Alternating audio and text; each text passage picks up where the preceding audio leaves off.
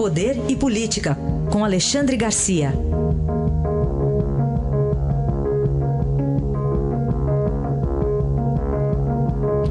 Oi, Alexandre, bom dia. Bom dia, Carolina. Vamos começar falando sobre Antônio Hamilton Rossel Mourão.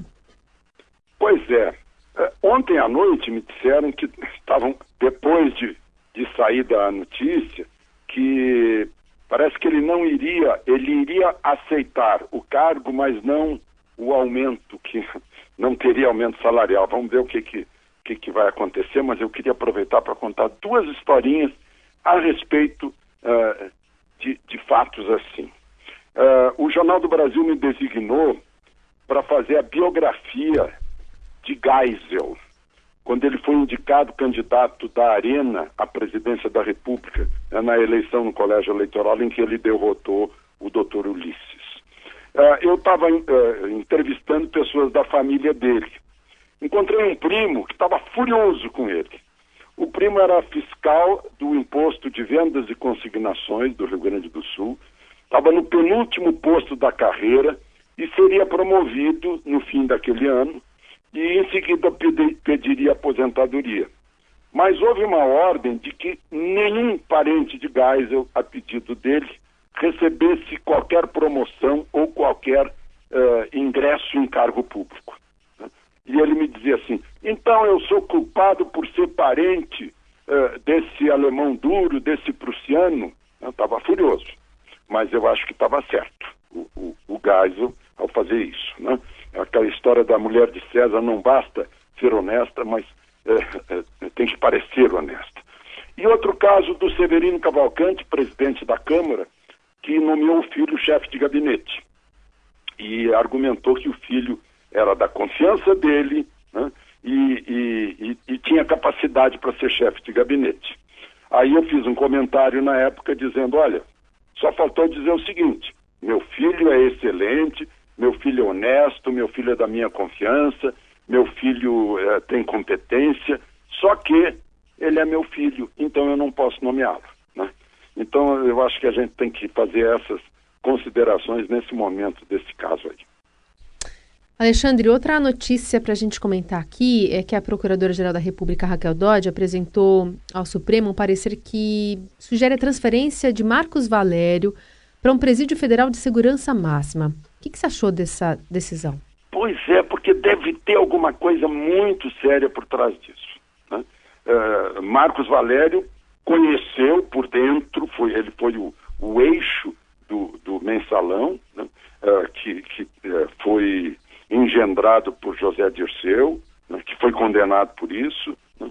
Então deve saber muita coisa daquela, do escândalo daquela época que depois continuou sob forma de de, de descobertas da Lava Jato.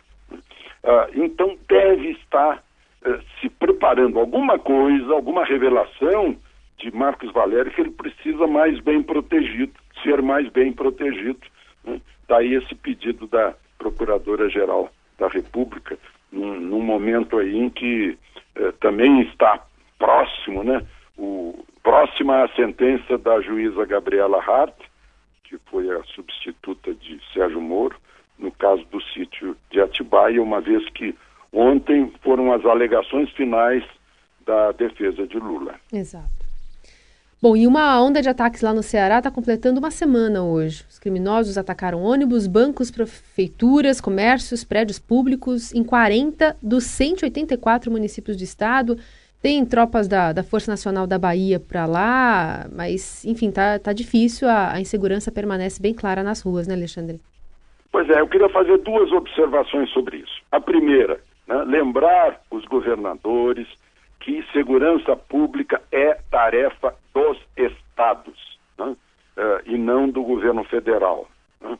Tudo bem, podem pedir ajuda, mas os, os governadores que cuidem de, de, da segurança de, de, suas das populações dos estados, porque parece que chega um ponto assim que lavam as mãos, bom, não é mais comigo, a União que se vire, o governo federal que se vire, pode interferir aqui, intervir aqui e tal.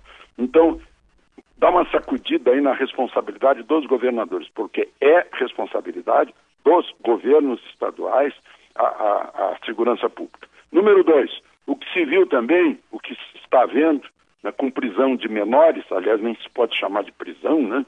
Uh, uh, que esses menores estão sendo usados para tocar fogo em ônibus, em instalações públicas, e recebem das facções dinheiro por isso. E recebem aí de mil a cinco mil reais, segundo informações de lá. Então, uh, isso também dá uma sacudida sobre o ECA, o, o Estatuto da Criança e do Adolescente. Né? Será que está cumprindo o seu papel ou está facilitando o crime? Então é algo que tem que ser revisto, repensado entre os nossos legisladores, né? na Câmara e no Senado, que fizeram esse estatuto, cheio de boas intenções, mas está sendo aproveitado, usado pelas facções criminosas há muito tempo. Esse é Alexandre Garcia comentando os assuntos mais importantes de hoje e ele volta amanhã nesse horário. Obrigada, Alexandre. Até amanhã.